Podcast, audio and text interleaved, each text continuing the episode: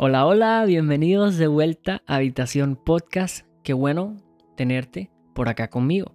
Eh, gracias por, por escuchar, por volverte a conectar. Te quiero, me quiero tomar este minutico rápido para agradecer a todos por, por haber estado escuchando Habitación Podcast, ese primer episodio que sacamos, estilo devocional.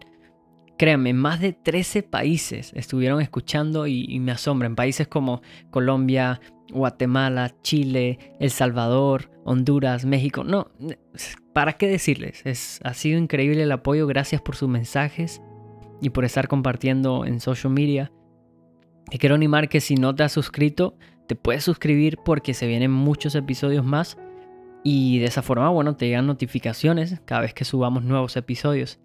Así que te quiero animar a que te suscribas y compartas con tus amigos porque este episodio de hoy, uff, es un episodio muy bueno acerca de un tema que ha estado muy cerca de mi corazón estos últimos días. Es acerca del éxito. ¿Sabes? Yo creo que Dios quiere que tengamos éxito. Y que si hay alguien que se alegra cuando nos proponemos metas y, y trabajamos duro para alcanzarlas, es Él. Lo vemos en Proverbios 16.3, dice, pon en manos del Señor todas tus obras, y tus proyectos se cumplirán. Segunda de Crónicas 26.5 dice, y persistió en buscar a Dios en los días de Zacarías. Está hablando del rey Usías. Y en estos días en que buscó a Jehová, Él le prosperó. Es decir, podemos ver la bendición enorme que trae consigo cuando involucramos a Dios en nuestros planes. Y, hoy dejando un lado de que, ok, supongo que la mayoría ya hemos involucrado a Dios en nuestros planes, ¿qué, qué queda en nuestra parte? ¿Qué podemos hacer nosotros? Y hoy te quiero hablar acerca de ese tema, el éxito. Hoy te quiero hablar acerca de esto. Y le he titulado a este episodio Mentalidad de leñador. Y en este versículo que vamos a leer ahorita, Salomón nos comparte unos principios buenísimos que nos ayudarán a alcanzar esas metas para este año. El versículo de Eclesiastés 10:10 dice, si se usa un hacha sin filo, hay que hacer doble esfuerzo. Por lo tanto, afila la hoja. Ahí está el valor de la sabiduría. Ayuda a tener éxito. Todo leñador tiene su hacha. Con ella se enfrenta a lo que está delante, con ella trabaja, con ella protege, con ella avanza. Así que hoy te quiero preguntar, ¿cuál es tu hacha? ¿Qué es eso que Dios ha puesto en tus manos? ¿Qué es eso en lo cual eres bueno? ¿Qué es eso con lo cual te enfrentas a la vida? ¿Cuál es tu hacha? ¿Ya lo ubicaste? No sé, tal vez tu hacha puede ser que eres muy buen líder y se te da muy fácil dirigir y aconsejar a otros. Tal vez tu hacha es que eres bueno en los deportes y trabajas duro para conseguir esa beca. Puede ser que tu hacha sea que tienes un talento nato para la música y, o el arte y quieres, no sé, algún día vivir de eso o llegar a muchas más personas a través de eso. Sea cual sea tu hacha, yo quiero preguntarte, qué tan afilada está tu hacha.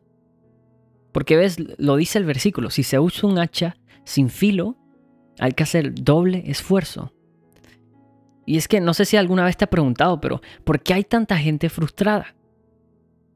¿Por qué al finalizar y al comenzar un nuevo año siempre hay tanta gente frustrada? Y es porque le dieron con todo usando un hacha sin filo. Yo no sé si tú has estado en esa situación, pero yo sí he estado ahí. Y tal vez la razón por la cual sientes que talas y talas pero no ves ningún avance sea porque no has afilado tu hacha y has estado malgastando tus fuerzas. Y es que muchas veces queremos cortar y cortar y a pura fuerza darle y nos agotamos por no invertir tiempo en afilar, en crecer y en mejorar. Hoy yo te quiero retar y convencer de que es tiempo de afilar tu hacha. Si quieres alcanzar esas metas, esos planes, afila tu hacha. Pero aquí está la cosa, ese es el, el truco. Y es que no podemos hacer ambas cosas. O cortas o afilas. Y créeme que hay troncos que no vas a poder cortar hasta que no afiles el hacha. Sabes, hace unos años yo me di cuenta que una de mis hachas era escribir. Y comencé como con esa hacha a talar, pero llegó el punto en el que por más canciones que escribiera, por más cortes que le diera ese tronco, ya no avanzaba. Me sentía estancado. ¿Y sabes de qué me di cuenta? Que tenía que afilar mi hacha. Así que comencé a leer más, a investigar sobre songwriting, a aprender. Y cuando me di cuenta, cuando volví a mi tronco con esa hacha, uff, créeme que comencé a, cortar de una forma increíble. Mis cortes eran, eran más profundos y mejores canciones comenzaron a salir. Lo que te quiero decir es que no subestimes tu proceso de darle filo a tu hacha, de crecer y de prepararte mejor. Aunque no se vea, créeme, vale la pena. Aunque sientas que te estás atrasando con respecto al resto, ten mentalidad de leñador y recuerda que esa es la clave y el camino hacia el éxito. Un leñador sabe cuándo es momento de que ha estado talando y talando y es momento de afilar su hacha para cuando salga el siguiente día talar de una forma profunda y eficaz.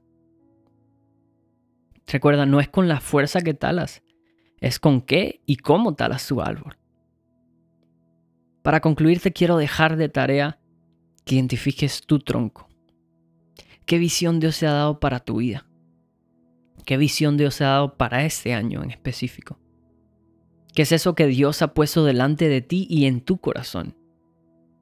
Yo no sé tú, pero este año yo quiero cortar troncos grandes. Y este es mi reto para ti. Prepara tu hacha. Párate enfrente de ese tronco y comienza este año a cortar con todo. Porque ahí está el valor de la sabiduría y es el camino a tener éxito en lo que te propongas.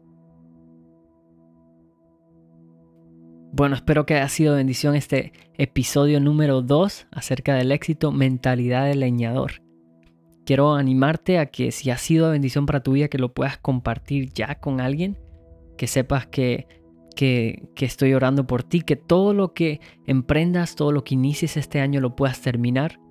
Y recuerda, pon en las manos del Señor todas tus obras, tus proyectos, y ellos se cumplirán. Afila tu hacha y créeme que esos troncos que, que estaremos cortando este año, uff, van a sentir el filo de nuestras hachas.